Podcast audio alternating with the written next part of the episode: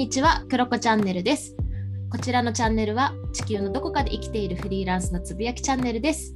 仕事やライフスタイル、カルチャー、社会課題など、ふと話してみたくなったことを自由に配信しています。はい。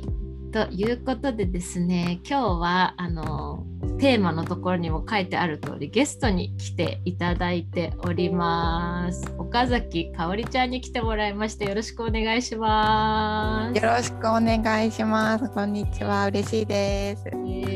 はい。で、かおりちゃんはですね、30代からの恋愛パートナーシップってなんだろう研究所というポッドキャストを配信されていたりとか、えープロコーチとして活躍されています。ということで、かおりちゃん先に自己紹介をちょっとお願いします。はい。と私はもう黒子ちゃんのことをとっても尊敬している33歳の、えー、と広島に住んでるフリーランスです。で、プロコーチしたり、SNS 発信のサポートしたり、あとオンラインサロンのコミュニティの構築を手伝ったり、あと何してる？なんかいろんなことを お仕事ではしています。で、プライベートではスペイン人のパートナーと、えー付き合ってるので、それを音声で配信して、すごく毎日楽しんでます。ありがとう。そう、はいなんかね、かおりちゃんと私はすごい共通点も多くって、まあ、年齢もほぼ一緒で、で、かおりちゃんはもともと保育士さんしてて、私看護師で、で、そこからフリーランスになったっていう、まあ、そのキャリアチェンジってところも一緒だったりだとか、あと、そうやってなんなんかいろんなことをやってるので、私たち。うんうんうん。っていう働き方というかそういうのも似てたりしてもうすごくね私もかおりちゃんのことをすごい尊敬していて一緒に切磋琢磨しながらうんうん。やり涙涙はないかもしれないけど頑張ってる仲間でございます。はい、ね。うんうん。でかかおりちゃんとね今日何喋ろうかなっていうのをずっとちょっとね打ち合わせしたんですけど今日は私たち、まあ、30代の私たちが感じる SNS の付き合い方っていうのを、まあ、メインテーマとして、まあ、いろいろちょっと雑談してみようかなと思っております。はい。うん、だから私も聞きたいと思ったまなみんにどうやって付き合ってるっていうのはで、すごいそう。ね。うんなんかそう、私もね、かおりちゃんのこと聞きたいと思って、このテーマ ね。そうそう。いや、なんか、私そう、まあ、今も言った通りに、そのキャリアチェンジをした流れで、やっぱりオンラインっていうのがすごく、こう、大きなポイントだった気がしていて、で、自由度間違いないね。ねそうだよね自由度だったりとかさ、かおりちゃんしかもなんか海外にさワーホリとか行ってたじゃん途中。うんうんうん。ね、なんかそういうさ仕事していくとか私も海外に住んでたりとかなんかそういった自分の人生考える上でオンラインとか SNS とかはすごく大事な役割存在となってきてるんじゃないかなって思うんだけどかおりちゃんにとってさその、まあ、今日は、まあ、SNS ソーシャルメディアっていうところメインだけど、うん。どんな感じどんな存在そうだね。なんか保育士の時は避けてた存在なんだよね、SNS って。なんか怖いし、保護者とか保育士の時の保護者とかこうつながりたくないそう人たちとつながらないようになるべくやらないっていう存在だったのに今はむしろもうすごくこうありがたいなと思うしオンラインとか SNS のおかげで出会えた人っていうのが本当にたくさんいるしむしろなんていうのかなこうリアルで出会った人より濃くなっているかもしれないっていうぐらい。あわかるね。そうだよね。そうそうだから、うん、なんかすごい自分にとっては大事ななんかツールというかなんていうんだろうね。なんか手段なんだけどすごく大事な存在な存在っていう感じ。そううん。うん、まあさかおりちゃんうん私私はうん。そうだね。なんか私はほら海外にやっぱいるっていうのがあるからやっぱりこの海外の狭い日本人コミュニティでやり取りするっていうよりはもっと日本に住んでる人たちと交流したかったりだとか他の国に住んでる日本人の人とも交流したいとかお仕事していきたいと思った時にはやっぱりこのメディアだったりとか SNS っていうのはすごく大事だしなんかこう昔はさ自分のいる環境に自分をフィットさせなきゃいけないと思ってたけどなんかメディアこのを通してだと自分をそのままあるがまま行ってそこになんかつ来てくれるというかつながってくれるっていう感覚があってすごくやっぱ楽しいし楽だなっていうのは個人的には感じるかな。うんそれはすごいわかるかもそのフィットする感覚。うんねうん自分が合わせなくていいっていうのはすごい楽だね SNS。うんそれあるよね。うん、そんな気はしているかなって思う。でもちなみにさなんかこう私たちってちょっと不思議な世代だなと思うのがうん今の若い子たちってさもう生まれた時から、まあ SNS とかがあるしもう高校生とかさ下手したらもうだって小学生の頃頃からさ YouTube 見たりとかさ SNS 見たりとかっていうのがあるけど私たちの時ってそうじゃなくない？そうだね。なかったね。いつぐらいだろう？SNS っぽいの。中学生の時ぐらいにうん。親が携帯買った？あのガラケー買ったかな。そうだよね。それぐらいだよね。うんでもさなんかソーシャルメディア的なのは？うん、もっと後？後じゃない？大学生の時に mixi してた。確かにそうだそうだ。そうねそれがスタートだね。うん、うん。がスタートな気がする。だから割とさ大人になってからというかさなんかこう18とかそれぐらいになってうん mixi 始めた感じ、うんうん。だからすごいなんか違うなんか気がするしまあ私たち上の人たちは本当にもっと社会人になってしっかりしっかり大人になってからって言うと変だけど。やってくるじゃん、うんうんうん。メディアが。だからなんか不思議な世代なのかなっていうふうに思ってるけどそうだね。両方知ってるよね。だからない時代も知ってるし。そうそうそうそうそう。思うなと思うけど。ちなみになんか変わった？この10年20年？10年15年ぐらい？うん、なんだろうね。なんかすごい怖い怖いっていうイメージがあった。ネットで物買うなんて怖いとかうん。最初すごい思ってて、だけど今なんてもうさアマゾンとかないないと思い切っていけなかったりするしさ。なんか昔はだからその SNS がなかった時はネットで出会うなんて怖いみたいなうんうん。思ってたんだけど私なんて今まさにパートナーとさアプリで出会ったぐらいだからさ。そうだそうだね、ううん。んそれに抵抗がなくなってる自分にも自分で驚く感じがするかな。うんそうね。えかおりちゃん 聞いていい？その出会いの話を聞いてもいい、うん、うん、全然いいよ。え怖くなかった？どどすごい怖かっ怖かったんだけどもちろんアプリで出会って大丈夫かなって思ったんだけどうんうんこれってみんな思ってんじゃないのかなって思ったのね。うんうん男女問わずさやってる人みんな。そう。みんな怖いと思ってるよねってうん思ったからなんかあ会う人会う人にみなんか聞いたのね。なんか私すごくアプリ怖かったんですけどどうでしたみたいな言ったらみんな怖いって言ってて。いやみんなどんな人来るんだろうとかさ変なことされないかなとかさみんな思っててさかそういうのを共有し合えつつなんていうのかな怖さを感じながらでもみんなこう出会いが欲しくてやっているうんっていうのもなんかすごい面白いなと思った。誰もこうさ恐れなくやってるやってない人はいないっていうかさ、うん。うん。本当そうだよね。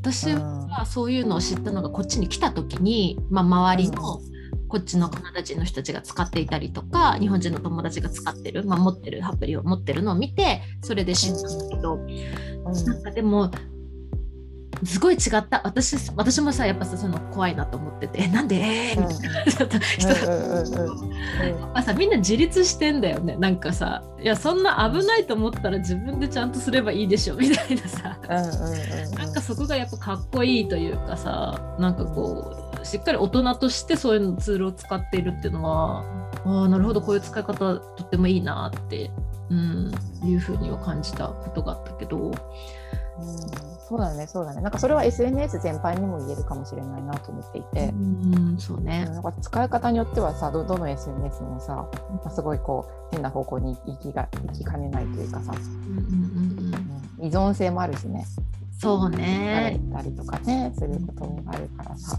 うん、そうだね。なんか、方すごい大事だなと思う。うーん、なんか、生かすも殺すもってとこだよね、本当にね。うんうんうんうまく使えればね、いいかなと思うけど。でもさ、なんか、ほら、かおりちゃんって SNS のうんサポート的なことも結構してるじゃんうんうんそのそういう時にさよくあるのかもしれないけど自分に合ったメディアとかコミュニティとか、まあ、そういううん SNS とかうん。の選び方って何かあるのかな？選び方はさやっぱりなんか自分が何どういう強みを持ってるのか？うんうんうんうん、なんか書くのが好きなのかとか話すのが好きなのかっていうのはもちろんだけどうんなんかこう自分がこうなんていうかな友達にこうどんなんかこうここのお店美味しかったよとかうん。なんか勧めるのが好きかとかさ、うん、あとはなんかこう会ってほしい人がいるのとか普段から言いたいタイプなのかとかさ。なんかそういうのもすごい影響すると私は思ってるんだよね。なんか普段の日常が影響するっていうかさ、確かにねなんかビジュアル寄りな人っているじゃん。なんかさ、そうそうそう、うんおしゃれだったりとかね、そういうのビジュアル表現したい人もいれば言葉で表現したい人もいる。そうそうそう。そうだからなんか今ないろんなことで表現できるからなんか一番最初はまずまず自分が何がすごく好きで反対に何がすごく嫌いなのかとかを知るのがめっちゃ大事だと思う。ん、確かにそうだよね。うん。う。でもさなんかめっちゃあるじゃん。ツイッターあってインスタあってさ、うんうん。フェイスブックあってみたいな。あれやってこれやってみたいな。今ポッドキャスト私やってみたいな。たくさん、うんうんうん。さ人によってはさめっちゃ疲れる人っているじゃん。うんうんうん。なんか全部フォローしようと思ったらさうんうん自分が発信しなくてもねなんか情報をさこう追いつかなきゃじゃないけど。うんうんなんかそういうのはかおりちゃんはなかった？いやあったあったあったし今もななんかそうならないようにすごく気をつけてる。ああそうなんだね。うんうんうん、どうしてやっぱりなんかね見る時間はすごくこう私基本午前中はあんまりこう返さないとかうん。返信とかをしないっていうふうにしてて、うんうん。うん、コメントとかも基本返すのは午後にするとか、うんうん、あと自分がこう発信する時間も決めてたりとか、うんうんうん、やっぱ制限は自分でかけなきゃ本当に一日中見るみたいになっちゃうなとか。そうだよね確かうんに。うん私散歩に行く時は置いていくとかね。ああうんそっか。逆逆の人もいるよね散歩の時に聞くっていう人もいるけど私は散歩の時は聞かないようにしてるとか、うんそういうのを自分の中でつけてるか。うまくコントロールしてるって感じうなのね。ん、うんまなみもある。私もねあれしたよ。あの iPhone のさなんかこう9時とかさ10時になったらなんかロックがかかるというかさ使えなくなる設定を見っけたのさ私全然携帯使いこなせてないからさあれなんだけど。それを偶然見つけてあこれいいじゃんと思って。でそれ設定したらもう9時とか10私9時かな？9時ぐらいに設定するともうなんか許可がないとさ Facebook メッセンジャー開けなかったりとか LINE 見れなかったりで朝は6時だっけぐらい今に設定してるかもうそれでも1年ぐらい設定しててそれやると割となんか見る時間ないかなとか。まああとはなんかこの前のこの2つ3つ前ぐらいに配信したんだけど、それこそ返信しないっていうチョイスをしっかり持つようになったかなと思っててなんかさこういう世界ってさ こういう世界って言って変だけどプライベートと仕事がごっちゃでさ同じツールにあるのがすごい大変なんだよね私。わかる。うんその回聞いたよ私まなみのそあ。聞いてありがとう。わかると思った。ねだから、うんなんかもちろん仕事の時にパッと今返したことが早く進むものとかは返すことはあるけどでも基本的には私も時差を逆に活用してこっちのカナダ時間の午前中、まあ、お昼過ぎぐらいまでは日本が夜だからその時間は私もなるべく返信しないようにするとかなんか時差活用しているだからまあかおりちゃんとは似てるところはあるけどあとはなんかスマホから消すとかねやってる私 Facebook あの。あうんうんうん。とか、うん、でまあパソコン入った時だけ見れる。うんうん。っていうのは割と自分で意識的にコントロールするように最近なったかなっていう。うん。うんうん私もそうだね。YouTube のアプリはスマホには入れず iPad だけにするとか、いいね。うんうんうん、そういうのしてるかも。言われてみれば。うん。ね。なんかまあ合う合わないっていうのがねそれぞれみんなあると思うから自分のスタイルというかね見つけてコントロールする必要があるのかなって気はするけど、ね。うん。うんえちなみにさその今、まあ、結構仕事面なさ SNS の使い方の話もしたと思うけど、でうん。プライベート面ではその出会いがあったって話もしたと思うんだけど、うんうんうん他にプライベートでどうやってどういうこと SNS でやってる？プライベートはねプライベートはなでも興味があることはすごく私音声配信とかもすごい検索するかな。ああそうなんだね。そっか、うん、なんか妊娠とか恋愛とかスペインとか、うん。そういうの検索して、うんそうそうそう聞いたりとかあとインスタとかもインスタねアプリやってる時すごい活用してた。あそうなんだね。うんうんうん。えでどうやってマ使ッチングアプリ。マッチングアプリとかでやってる人の見て。ああそういうことなんだ。そうそうまあ、普通にこう漫画とかもいっぱいあるからさ、うんうんあこういう風に出会ったんだとか、うんうんうん。あこの人もやっぱなんていうかみんななんか怖いって何かしら思って行動してるんだっていうのが安心感につながったりとか,、うん、なんか興味あること結構え SNS で調べるかも。Google じゃなくて。確かにね。私もそうかもしれない、Google うん。もちろん Google で調べることもあるけど割ともうインスタで例えばあのなんかね何調べたかな最近。あそうそう私なんか子宮内膜症とか子宮筋腫とかなんかあの辺の私あのこっちでさそういうがん検診とか受けなかったりするからうんうんうんなん。か初期症状とかあったらもうそういうの知っとけばさ何かあった時にすぐ気づくかなとかも思って、知りたいなと思ってインスタでだからそれこそさそういう初期症状のこと書いてくれてる人たちとかさ実体験とかあるから、そういうのインスタでああこんな感じなんだとかさうん。見たりとか。いやいいよね。いいよね。女性にとってインスタすごいいいよね。ビジュアルだしね。うん、うんうんすごくいいなって。あとツイッターも検索するかなよく。そうね。ツイッターは何検索するの、ツイッターはやっぱ早いからニュースとか、うんニュースとかに反応とかがよく見れるんでねみんながどう思ってるかとか。ああそうなんだ。えでもさその見る内容的にはそのさやっぱ婚活とかなんかそういうのが多い？パートナーシップとか。見る内容はねニュースニュースとかが多いかな。なんか。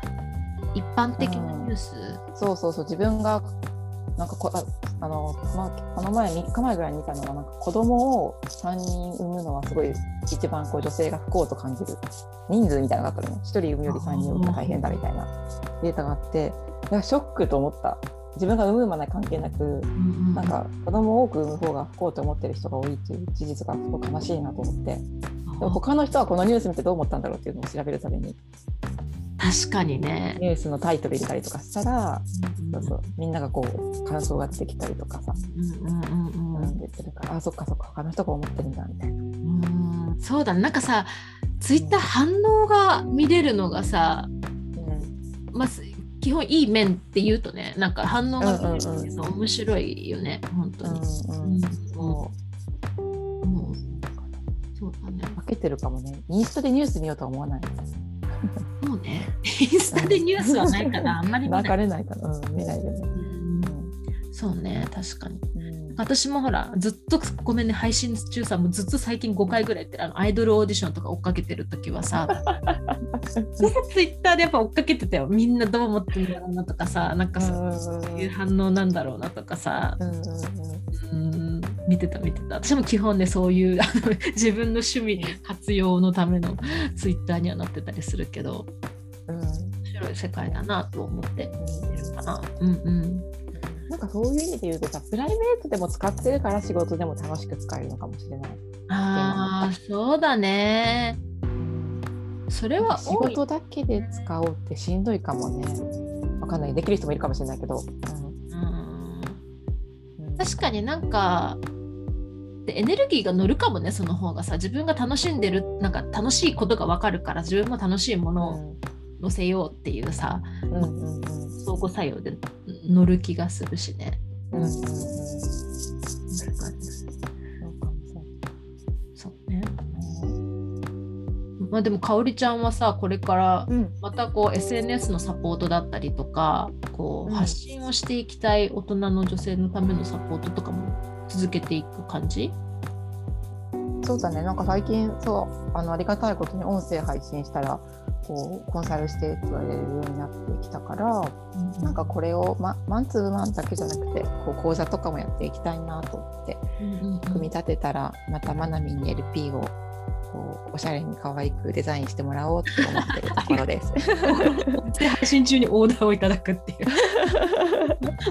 そう本当にまなみんの私デザインとか、なんだろうね、伝える力とかすごい好きだから、すごいい。つもお願いするけど、これからもその SNS のうんうんね、なんか SNS って付き合い方によっては本当疲れるし、うんうんなんかテンション下がるじゃん私自分いいねしてもらってないとかさフォロワー少ないとかさ、うんうんうんだけどそれより大事なことっていっぱいあるしさ本当に届けたい人に届けることが一番きっとみんな求めてることだと思うから、なんかそれをこうなんか何人かでワイワイ楽しくできるできたらいいなってそういう講座作ろうかなって今思ってるところ。うんうんそっかなんかねほんとかおりちゃんってももともとほらブログをすごい長い間続けてた経験があったりだとかあと今ポッドキャストをすごく頑張っていたりだとかであとは企業コミュニティに私同じ企業コミュニティのひふみ塾ってとこにいるんだけれどそこの広報をしてたりとか、まあ、すごく発信に対してすごく何て言うんだろうな頑張ってるっていう感じじゃなくて真摯に向き合っていたりだとか丁寧に向き合ってるっていうイイメージが私の中ですごくあってすっごく上手な付き合い方と活用の仕方してる人だなっていうふうにいつも感じているんだけどなんかどうあのこれから大人のさわ 大人ってって感じだけど30代だ 大人の私たちが付き合っていくためなんか素敵にさ SNS 活用していくためになんかかおりちゃんからワンポイントアドバイスある。最後に。そうだね、ワンポイントアドバイス。なんかさ、誰が言ってたかな、なんか SNS って、こう料理に、料理、食事にすごい似てるねって言ってた人がいて、なんか、例えばさ、Facebook が和食で、インスタが中華。みたいな、こう、それぞれこう和食、中華、イタリアンとかってこういろいろあるとしてさ、でも私たちってどれも好きじゃんか。こう和食の日の気分もあれば中華の日も気分があるしイタリアンも食べたい日もあるし。